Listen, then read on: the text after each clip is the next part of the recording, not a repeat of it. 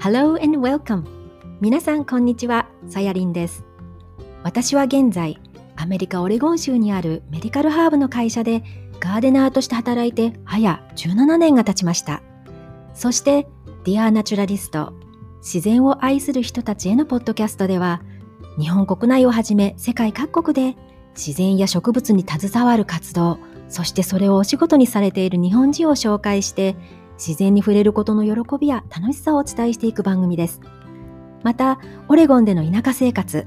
ガーデニングやハーブについての話も加えながら、マイペースで皆さんにこの番組をお届けしていきたいと思っています。それでは、オレゴンより愛を込めて、 Dear Naturalist、お聴きください。皆さんお元気ですか？えー、昨日は、えー、春分の日でしたね。あの、こちら20日が春分の日で、あの、 spring equinox って言うんですけども、まあ、この時期に、あの、私の裏庭が小学校なんですけど、その parking lot、あの、駐車場に、あの、観賞用のね、 ornamental のあの、梅の木が何十本も植わっていて、その梅の木が、あの、この時期満開になります。で家のキッチンの窓から一面のピンクの花を眺めることができて、この満開の1、2週間は本当に心がウキウキします。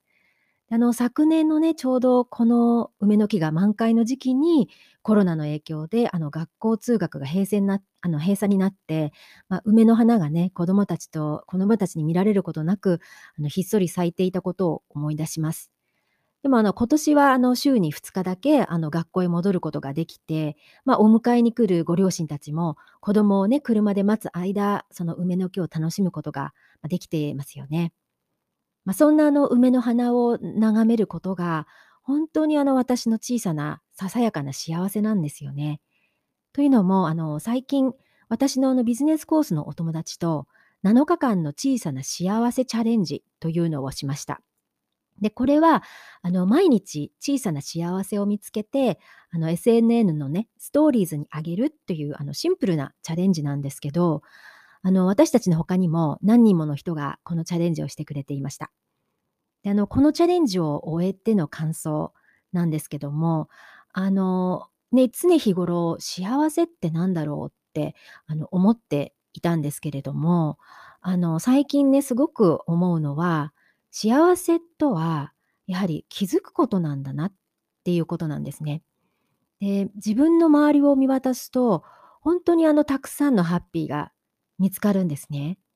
で、例えば、あの私は植物が好きなので、あの霜の降りた日に見つけたあの凍りついたデイジーのつぼみとか、あのハート型のね、白いキノコを足元に見つけたんですけど、最初あの白い石かなって思ってたんですけど、よく見たらキノコだったんですね。で、しかもそれがハート型だったんですね。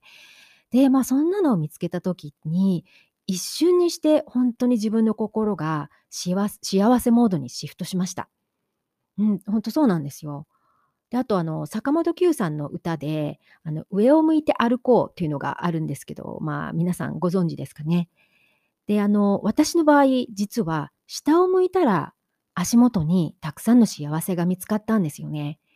で、あの、この歌詞のように、涙がこぼれないように、いつも上を向いて歩こうってあるんですけど、その上を向いてね、いつも歩かなくても、たまには下を向いて涙を流してもいいよねっていうね、なんかメッセージをこのハート型のキノコやあの凍りついたデイジーからなんか教えてもらいましたね。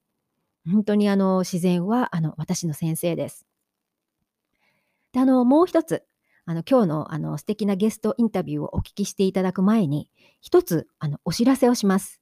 えー、3月26日アメリカ西海岸時間の17時そして日本時間の27日の朝9時から、えー、初心者向けのマイクログリーンチャレンジというね、あの無料ワークショップを行います。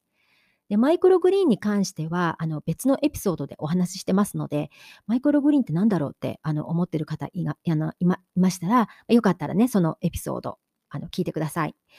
で、あの、このワークショップでは、あの、マイクログリーンについてを学び、まあ、皆さんと一緒に種から育てて、1週間後にはその収穫パーティーをするというチャレンジなんですね。で、あの、私もあの、試行錯誤で、あの、何回か、あの、このマイクログリーンいろいろ、あの、育ててみて、あの、一番、ま、ベストな失敗のない方法っていうのを学んだりしていて、ま、今ね、その準備に追われているんですけども、あの、本当にあの、皆さんとね、一緒に育てるのが楽しみです。で、あの、おかげさまでたくさんの方にもう、あの、お申し込みいただいているんですけども、ま、あと1週間の間に、えー、種と土の用意が皆さんできていれば、まだこのチャレンジに登録ができます。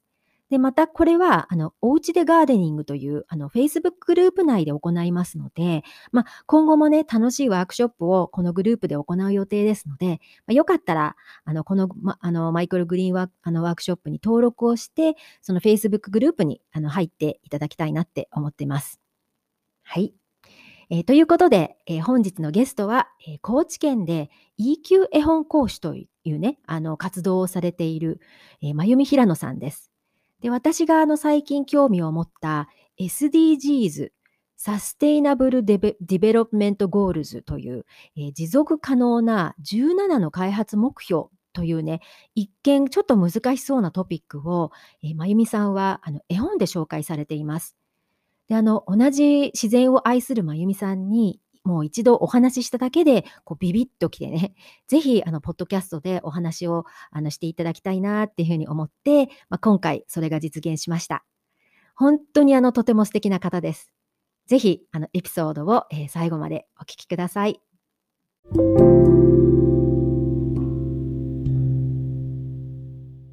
まゆみさん、こんにちは。今日はよろしくお願いします。よろしくお願いいたします。で、なんか早朝からインタビューを受けてくださり、本当ありがとうございます。あの、まずはじめに、それではあの簡単な、えー、まゆみさんの自己紹介をお願いしてもよろしいですか？はい、ありがとうございます。えっと、はじめまして、えっと、高知に、え高知県、日本の高知県高知市春野町っていうところに、え在住しております。まゆみ春野です。よろしくお願いいたします。えー、現在は、そうですね。え、たくさんいろいろしています。あの、専門は主婦なんですけれども、家庭を維持しています、あの、主婦なんですけれども、えっと、まずその地元の小学校で読み聞かせを、え、23年しておりますのと、で、あとその読み聞かせを23年続けてる関係で、えっと、その高知市の図書館の協議会の委員をさせていただいたり、で、そこから、えーえー、高知市の社会教育委員をさせていただいたり、であの県の社会教育委員のあの監査をさせていただいたりどんどんどんどん自分が本当にやりたいことをさせていただいたらそれがあのいつの間にかいろいろにつながっていったっていう経緯があります。そうかいろんなことされてるんですね。ね読み聞かせもそのそんなにこうやられてるっていうのは知らなかったんですけど。あそうでした。うんね実は私もあの、まゆみさんとご縁があったのが、その、ね、EQ 絵本講師っていうね、お仕事を、まあ、あの、しているっていうことで、お会いして、まあ、話があったっていうことで、あの、ちょうどなんかその講座取ってる時に、あのー、金子みすずさんの、あの、詩のお話が出てきて、蜂と、何でしたっけ？神様でしたっけ？はい、はい、はい。ね、なので、あの、そのね、あたりですごくこう自然と、あのつながりがあるなっていう方だなと思っていてでそこからね Facebook でもつながっていろいろと投稿を見させていただいていて今日になったるなったんですけども。ありがとうございます、はい、私もなんか高知県って一度だけ行ったことあります。でもそれはすごいなんかの短期のツアーだったのでこうじっくりとあの一つ一つの場所っていうのは見れてなかったんですけど確かにねそうやってバスの中から見たその景色でこう斜面にうん、柚子とかね、そういう柑橘系のその木々がもう本当自生化してるような感じのところがたくさんあって、で、あの、高知っていうのが、その私が知ってる限りで、あの、福岡正信さんっていうね、その自然農をすごくこう、あの大事にする方で、あの、わら一本の革命っていう、あの、英語で言うと、ワンストローレボリューションっていうね、本を書かれて、あの海外ですごく有名になってる方なんですよね。で、ちょっとその方もお亡くなりになっちゃったんですけど、おそらくまだその息子さんが四国に住んでると思うんですね。うん、なんかそんな感じで、あのちょっと四国、まあ、回ったっていうあの経験はあるんですけどもね。で、その今出た、まあ、柚子とか、その柑橘系ということで、結構あの、四国ってね、みかん系の植物っていうかが多いんですけども、でそのまゆみさんがあの最近、えっと、ブンタンっていう、またその、はいはい、また柚子とかオレンジとか違う種類の、えー、果物ですよね。それをそうですね、あの収穫されてっていうことをやられてるんですけども、うん、ブンタンってどんな果物なんでしょう、うん、あの土佐文旦はあの昭和の、えー、初め頃初期に、えーと、その農業試験場で、まあ、制作制作されたものを、えーと、土佐市の宮之内っていう地区があるんですけれども、うん、そこの地区で、えーと、お名前がちょっと出てこないんですけれどもその植えられたっていうのがあの始まりなんですね。うん、うん、であの私がそのずっとお手伝いに行かせていただいている時があの私の嫁ぎ先の母がのと生まれがその宮の内でで、えー、とそこでずっとあの分分担をあの作ってたんですね。うんでですのであのそれをあの母から手伝ってあげてねっていうことであのずっと手伝わせていただいてるんです。うん、あの土佐文旦ってあのとても面白くってだいたい5月ぐらいに、えっと、その小さな白いあの5つの花弁を持つお花が咲くんですね。うん、でその、えっと、自分の同種の花粉では、えっと、受粉しにくいあの特質があるために、えっと、小夏っていうあのちっちゃいあのまたおみかんがあるんですけれども、はい、小さい夏と書いて小夏って言うんですけれども、うん、小夏の花粉を手作業で全部その分担の花に受粉させていくんですね。あそうなんですか。あの、はい、例えばその昆虫とかがその例えばその小夏と分担をこう隣同士に植えてもなかなかその虫たちの自然の受粉っていうのはできにくいっていう感じなんですかね。うん、あの自然のもちろん、えっと、その分担山に小夏を植えてその植えた小夏の、えー、開くあとお花が開く2日くらい前に花を収穫させて、えっと、その、えー、機械でこう花を開かせてえーと、花粉を取るんですけれども。へえすごい作業なんですね。そうなんですそうなんです。でそれをあのあでそのお花植えてもいるんですけれどもそのか小夏を受粉させたら、えっと、その分担の形がなんていうのかな楕円形で丸くなるんですね。で小夏を受粉させていなかったらこの分担のお山の頭がこうとんがるんです。うん面白い。えっと文体にはこのベストプロポーションってやってこの横と縦の比がだいたいここんなイメージなんですね。このくらい。多いですね。今ね、そうあのまゆみさんに実際の分担を持ってきていただいて、あのこう比較をしているところなんですけど、大きいですね。なんかもう顔の大きさぐらいある。の ね、グレープフルーツよりもかなり大きい。かなり大きいですね。うんうんうん、で、はい、重さがあって、ね、あそうだね、で、うん、でその小夏の花粉をつけるとこの頭がこう平らになってこうプロポーションが美しいんですね。あそうなんですね。へ面白いですね、うん。そうなんです。で小夏がついてその月が悪い子は、うんうん、頭がポコンとなるここがポコンと出るんですね。そっか、うんうんうん、でもあれですか？味とかはそのあんまどどっちも変わらないですか？そうですねあの小夏を受粉させると甘さが糖度が増すんです。ただこの、えっと、5月にそこから受粉させてずあのどんどんどんどん育てて収穫が12月1月。でただ高知は霜霜があの降りるのが、うん、あの12月の終わりから1月にかけてですので霜が降りる前に収穫をするんですね。うんうんうん、なので大体年末お正月12月303112ぐらいで収穫するって年もありました。あなるほど。あそかそのぐらいで収穫をさせて、はい、させて、うんうんうん、させてであのその山懐っていうあのあったかいところであの分担は育つんですけれどもでその日当たりと水はけのいいこういう急斜面に野囲いっていうのを作るんです。であの地面を掘って50センチぐらい地面を掘って、でまずこのビニールを引いてでその上に分担をこう乗せていくんですね。はい。で乗せた後藁をかぶせてうん。でもう一度あの雨が入らないようにビニールをしてあの半月くらい置くんですね追熟させるんですあ、外でね、そういう状態で。そうですそうです暖かい状態でうん。でそのあの分担10 12月の収穫したその時期は酸味となんかこう甘みがこう喧嘩しちゃって、うん。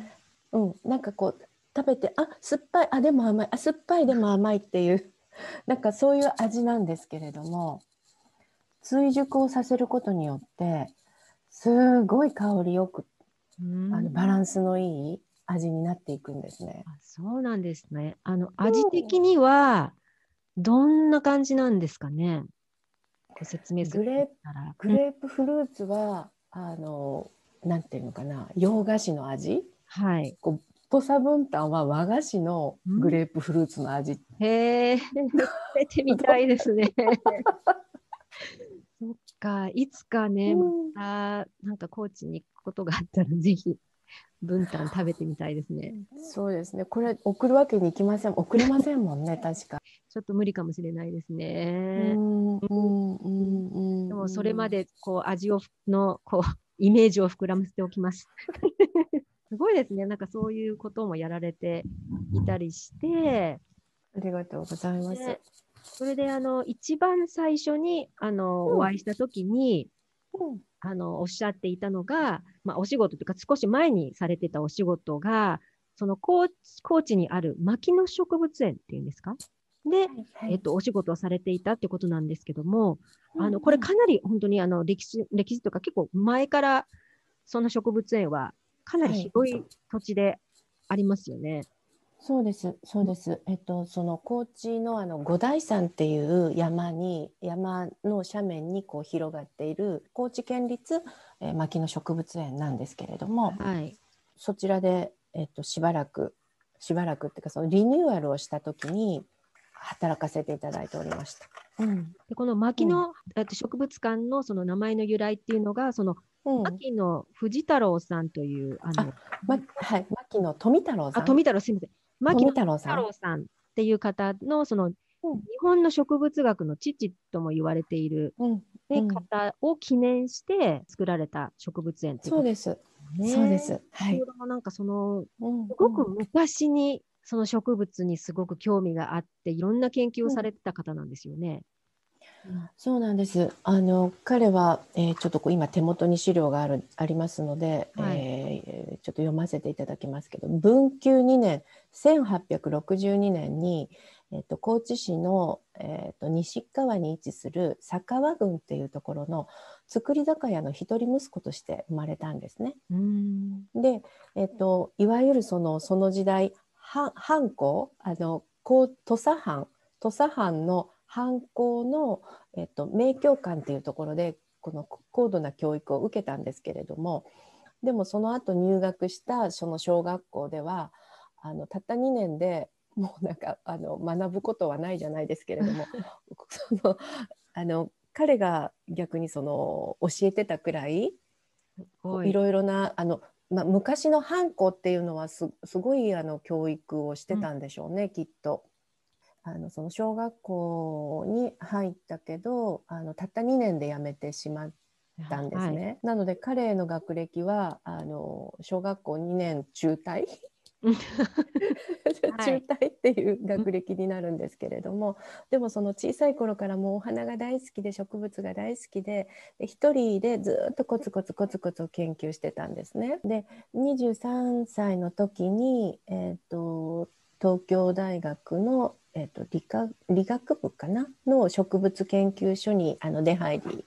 が許されてでそこであのいろいろと,、えー、と植物学のその標本を見せてもらったりして学んではいたんですけれどもあのなかなかあのその植物にお金をかけてたのでその佐川の実家が実はその倒産して大きな大きな造り酒屋だったみたいなんですけれども、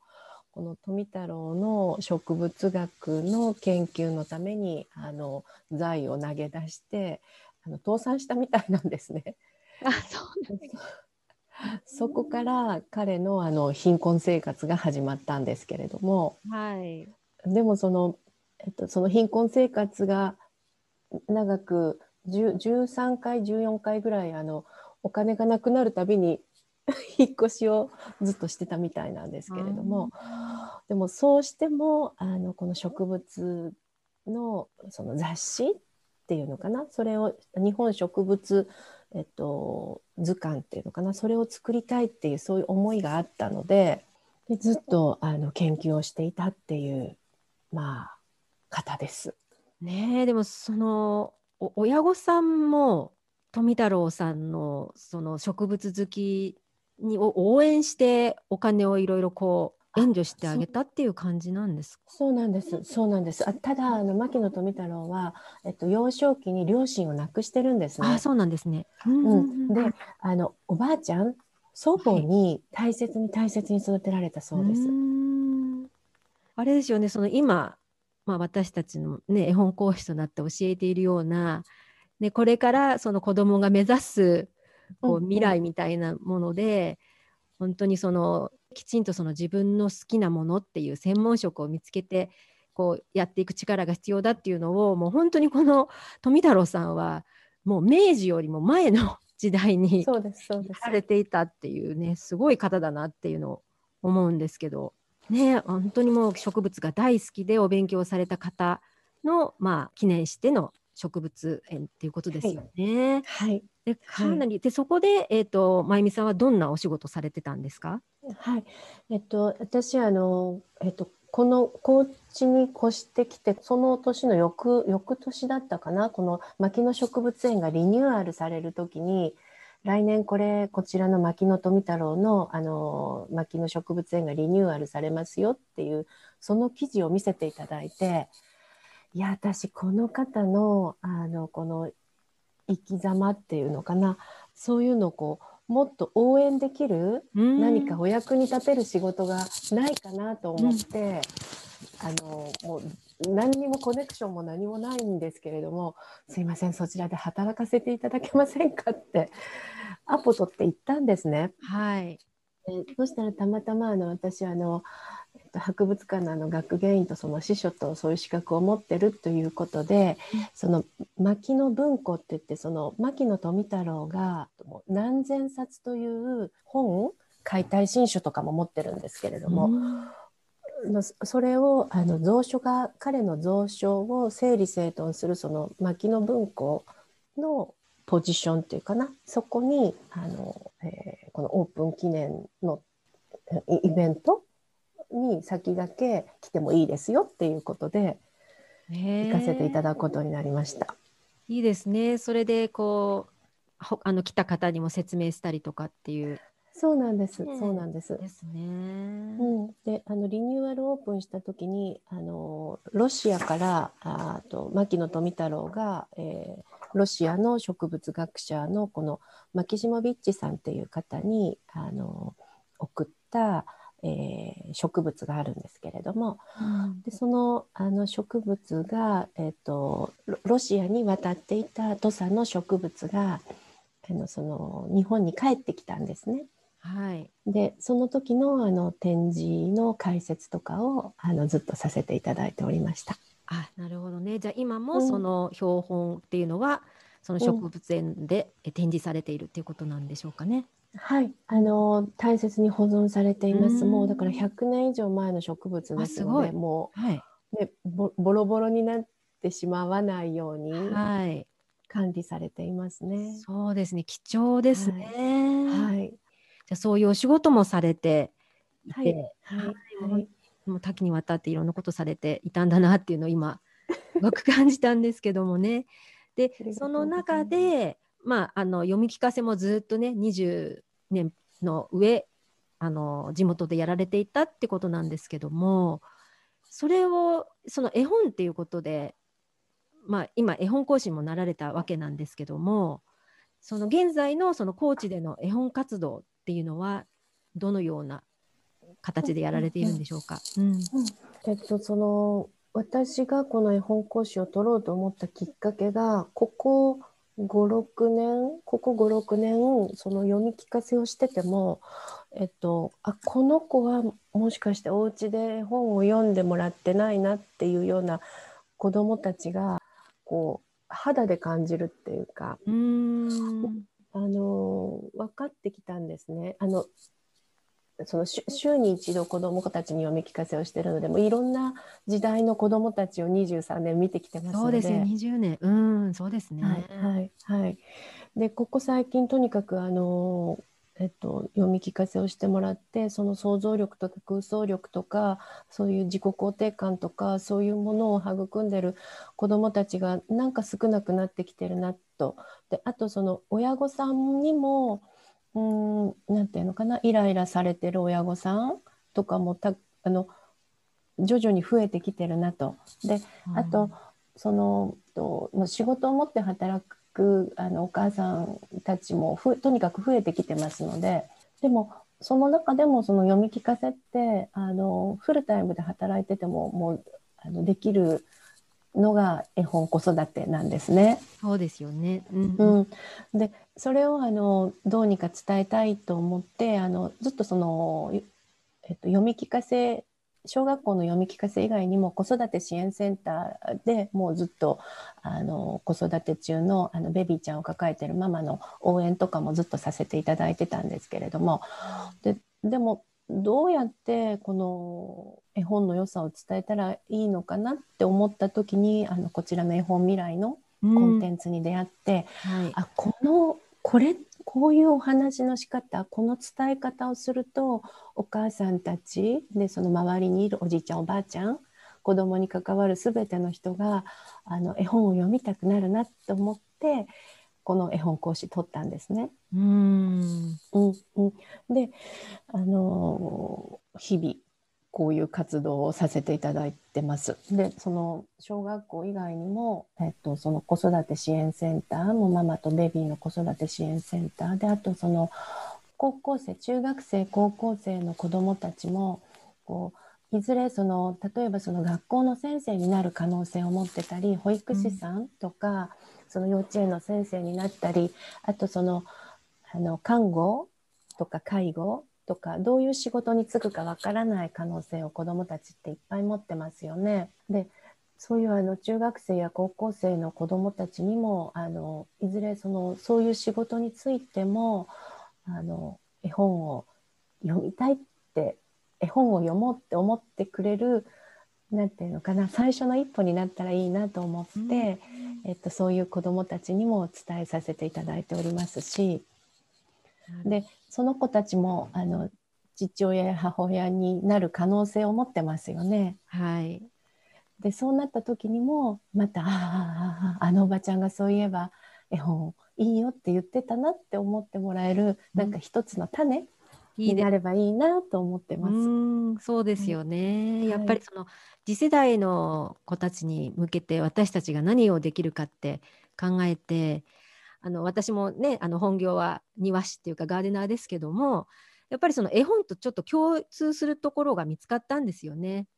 なんかやっぱ自然に触れるってことってすごく五感を使うしで絵本を読むっていうのも本当にそういうふうに感じる力とか五感っていうのでやっぱり、学ぶことが多いので、ね、そういう活動を本当にこれからもあのご一緒できるのすごく嬉しいと思っているんですけどね。はい、ありがとうございます。こちらこそです。で、あの今回私がそのまゆみさんにお声かけたのは、その絵本のその紹介っていうのをね、あの SNN なんかを通してされてるんですけども、そこであの SDGs って最近すごくこう大きくあの取り上げられてますけども、その Sustainable Development Goals っていう、ね、日本語で言うと、えー、持続可能な、えー、開発目標ということで、あのこれ17個の目標設定があって、でその目標はその2030年がゴールでその世界がその合意した目標っていうことで日本もそれに向かってこういろいろと、ね、推進するような企画が始まっているってっていうことででそれに対するその SGDs のの知ってもらうためのねおすすめ絵本みたいな感じであの投稿されていてすごく私もこれいい方法だなって思ったんですよね。なのでちょっとその辺りのお話をあのしていただきたいんですけれども。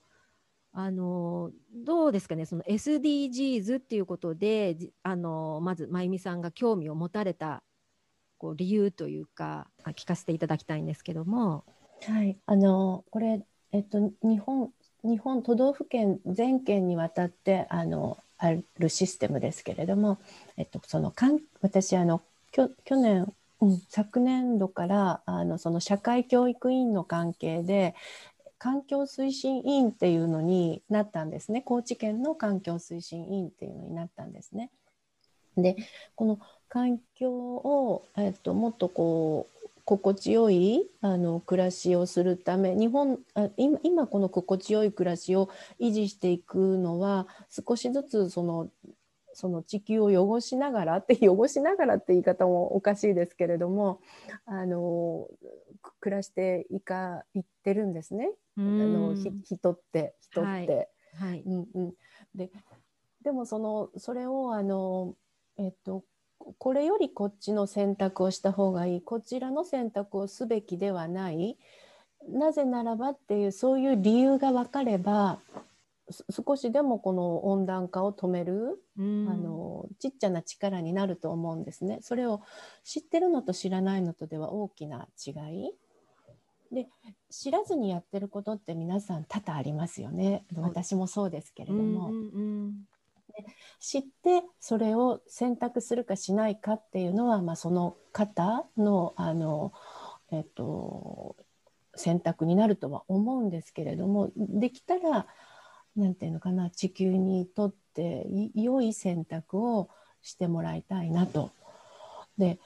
えっとそうなった時に分かりやすいのが絵本だと思ったんですね。はい、うん、あの一冊絵本を読めばいろいろと想像空想してでその何かじゃあこれを選びましょうっていう時にあでもあの絵本の中ではこっちよりこっちの選択の方が良かったなとかうん。そういう指針にあの絵本がなればいいなって思って、ね、はい、はい。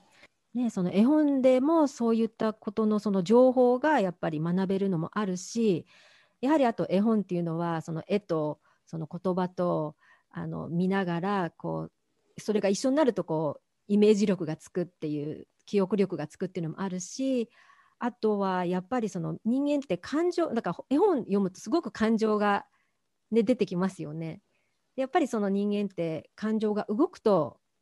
行動に出るっていうのもあるので本当にすごくいいツールだなっていうのがありますよね。であのその17の、え、目標の中もいろいろあって例えば本当に貧困をなくすとかあとはそのジェンダーの平等とかね国の平等っていう、うん、あのそういうところからその今おっしゃったように気候変動の対策であるとか、まあ、あとは陸の豊かさ守ろうってことでここ多分なんか私ができそうかなって一番もし、うん、あの始めるとしたらできるかなっていうその生態系のね保護とか回復だから今私も蜂の研究とかをしてるんですけどもあのそういうねあの生態系のが最近崩れる崩れているっていうところもあってその回復とかねそういうあの、まあ、あの対処っていうかねそういうこともいろいろできるしあの、まあ、森とかもそのやっぱりこう伐採されていってそこでエコシステムが崩れてしまうのでその辺りをどういうふうにその私たちとその生き物全てがね共生して生きていけるかっていうような取り組みだったらなんかできそうだなっていう感じを受けるんですけども真由美さんの場合いろいろこうカバーして絵本の紹介もされてるんですけれども、えっと、今日は一応その、えっと、目標の中の一つのその陸の豊かさを守ろうっていうところで何かその絵本をあの12冊紹介していただければあの嬉しいんですけど、はい、はい、えっ、と絵本絵本の紹介の前に私があのこの SDGs あの17項目ってなってるんですけれども、はい、ね。はい、18番目に、はい、18番目に自分自身の環境を整えようっていうのを私自分で入れてるんですね。なるほど、はい。大事ですね。うん、あの17項目これは17項目は国連のサミットで決められたものなんですけれども、はい。最後1項目私の SDGs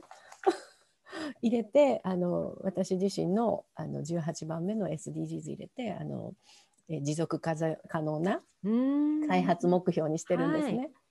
で18番目にあの私の絵本私がご紹介する絵本が全部入ってるっていうそなんかそんな風なイメージを持ってるんです。あ、そうなんですね。はい素晴らしい。はいはい。ありがとうございます。はいありがとうございます。感動しました今。本当うん嬉しい嬉しい。最近やっぱりそこの部分が皆さん足りないっておっしゃる方多いんですよ。ねうんうんうんだからそこですごく自分の状態を良くするっていうことをすれば、いろんなところに優しくできるし、いろんなうんことがね、やっぱりこううんやろうってこう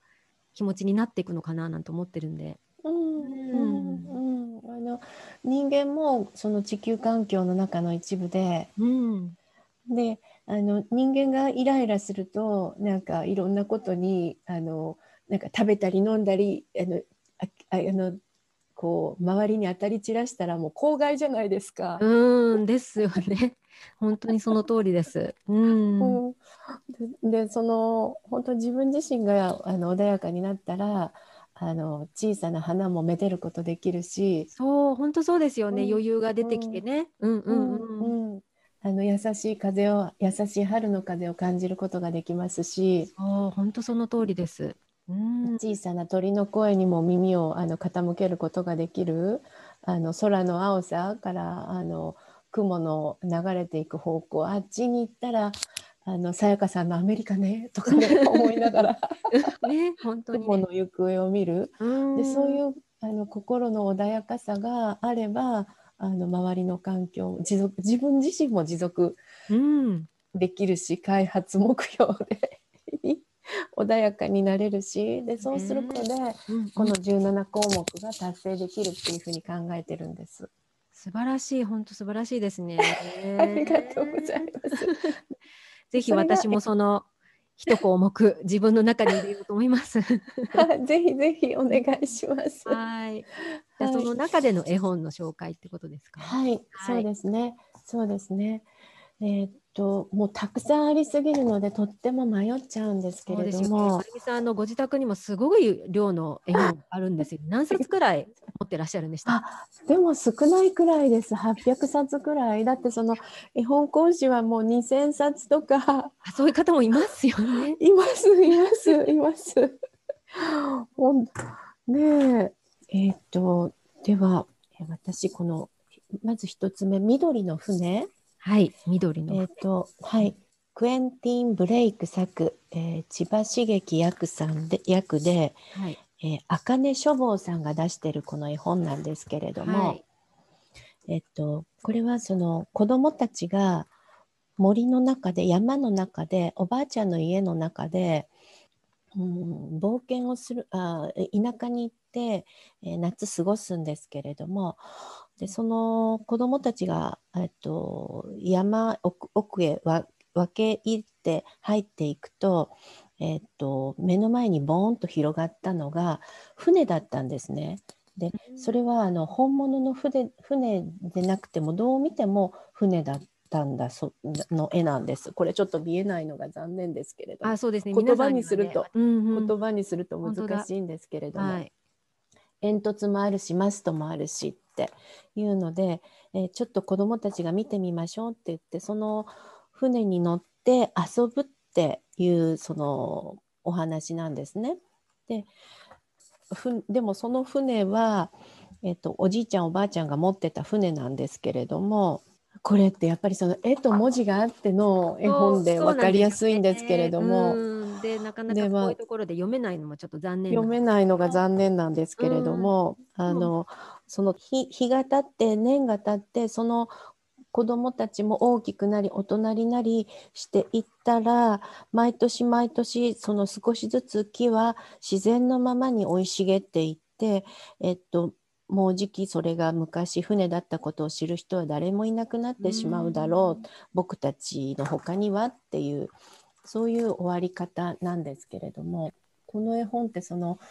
人人が手を入れなければ自然ってもう本当23年でぶわっとこの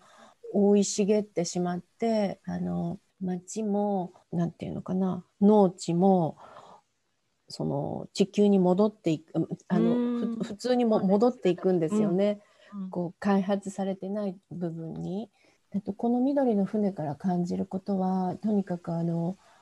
人が暮らしやすいように自然をあの変えていってるでもその地球自然にはあの戻す力を持ってはいるんですよね。うん、でこの戻す力をが大いなる力だと思うんですけれども大いなる畏敬なる力だと思うんですけれどもその力を人が変えていこうとすると無理があってで、えーと、持続可能ができない。できない。そのででもその自然に抗うことなくでもその自然をあのに神戸を垂れて受け入れてでそこでこう折り合いをつけていくことが大事かなって、うん、なんか思わせてくれる絵本です。そうですよね。本当にね自然ってそういう力があってであの人間にもね本当はその治癒力って自分で治す力っていうのがあるはずなんだけどもやっぱ最近はそういったその医療とかがあの進んでいくとそういうところから借りて治そうと してっていうねあの部分があるからそういうのを自然から学べば実は人間だってその自分にはその治す力も本当はあるんだよっていう、ね、そういうことをやっぱり学ばれますよね自然とかを見てるとね。ですねすごいいい本ですねなんか私もちょっと読んでみようと思います。ありがとうございます。日本からぜひぜひ、うん、オーダーして 読みます。読み聞かせをこれじゃあ終わったらいたしましょう。あそうありがとう ですね。であともう一つは何かあります？この森のお話ってマーク・マーティン作帯正す役。六葉社さん。これもあの先ほどのこの緑の船と同じような内容ですけれども、うん、あの木を切ってその全部あの町町にしたと。建物をいっぱい建てたと、うん、でもえっ、ー、と最後はまた森に戻ったよっていうお話になるんですけれども。へうん、であの昔々あるところに、えー、林がありました。時空を超え語り出すしみじみと心にしみる物語って、うん、であの、ま、森のお話、うん、ねえなんか本当に探すといろいろありますね。素敵な絵本ね。はい、はい、はいということでね、あのー、まあ、最後にっていうことになってきてしまうんですけれども、あのいつも私が皆さんに聞いていることが、えー、まゆみさんがその癒されるとか好きな植物っていうのあったらあの教えていただきたいのと、あとはあの自分の中でのヒーリングスポット、どうでしょうか？うんうん、そうですね、好きな植物もとにかくあのお花はどんな花でも好きですね。うんうん、もうあの道端に咲いてるもう小さな小さな小さなもうすみれを見るともう涙が出るぐらい感動しますし。本当にね。ちょうど、えっと、私が住んでいる春野町のここの広岡中っていう地区なんですけれどもタンポポのタンポポの、はい、日本タンポポと西洋タンポポのこのせめぎ合いをしてるんですね。あそうなんですか、うん、ちょうどちょうどこの地区でこう寄ってきてるあの白いタンポポと黄色いタンポポですけれども。あじゃあ西洋タンポポが黄色い。はい、黄色ですね。はい、はい。で、日本のあの昔からあるタンポポは白く。あ、そうなんですか。はい、白いタンポポなんですけれども。うんうん、もあのえっと、お庭にも白いタンポポを植えて育ててるんですけれどもその西洋タンポポはもう翌年からもうとにかく芽が出てあのちっちゃな花を咲かせるんですけれども、うん、こう日本の白いタンポポってそのなかなか咲かないんですね。あじゃあ原種はそこまでこう広がらないそうなんです、そうなんです、そうなんです。うんうん、だからその白、白いタンポポが、あの、えっと、芽を出してくれると。なんか嬉しいですね。癒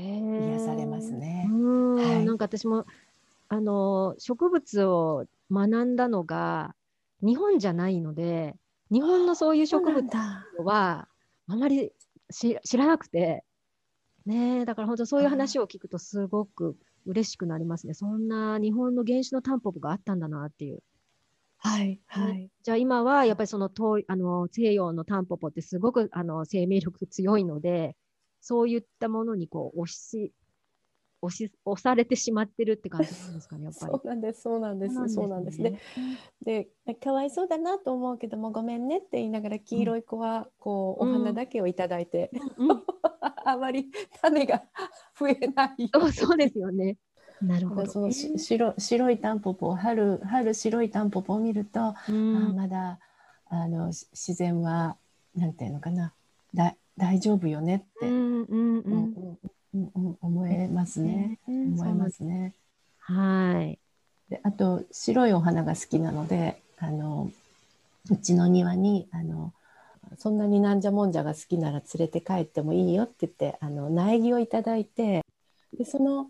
木がもう 20, 20年、うん、経ってあのもう2回くらいお大きくなってるんですね。うーん。で5月の連休前に真っ白いお花雪が降ったように真っ白い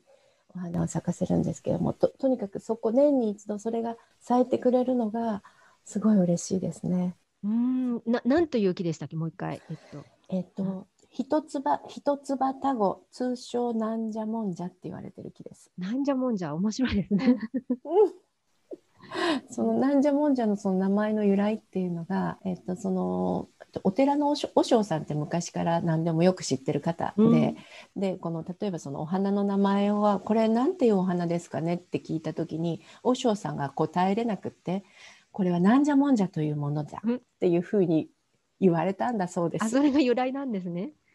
それが由来だそうです。えーなんかでも名前も可愛くてで白いなんかこう繊細なお花がさ咲くんでしたっけ？そうですね、そうですね。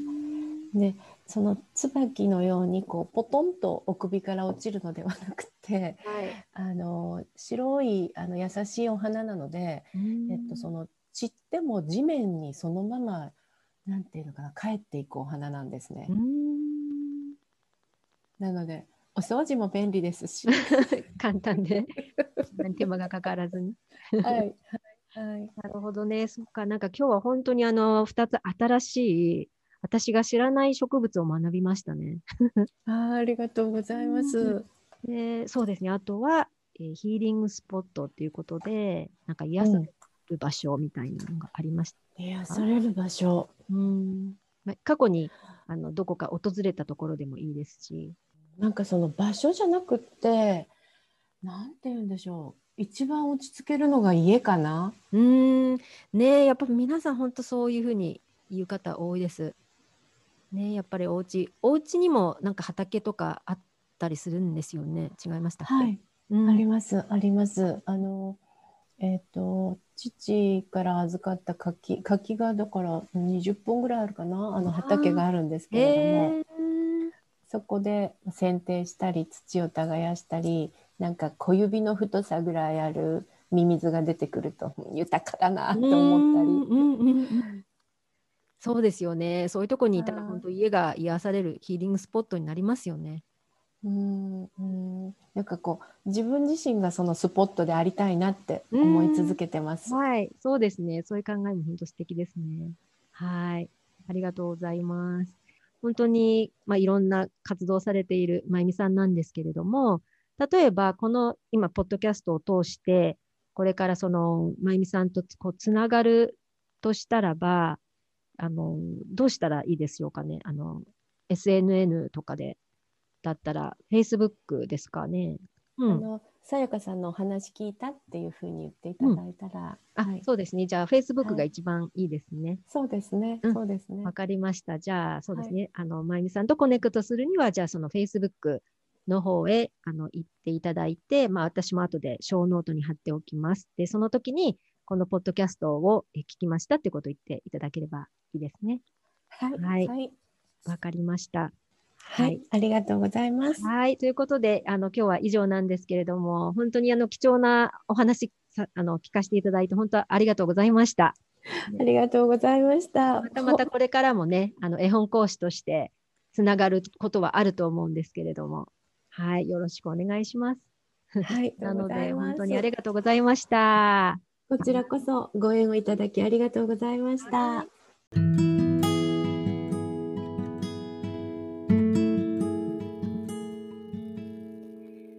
本日のエピソードいかがでしたか、えー実はあの私も昨年の10月にあの絵本未来創造機構という団体を通して、えー E 級絵本講師の認定を受けました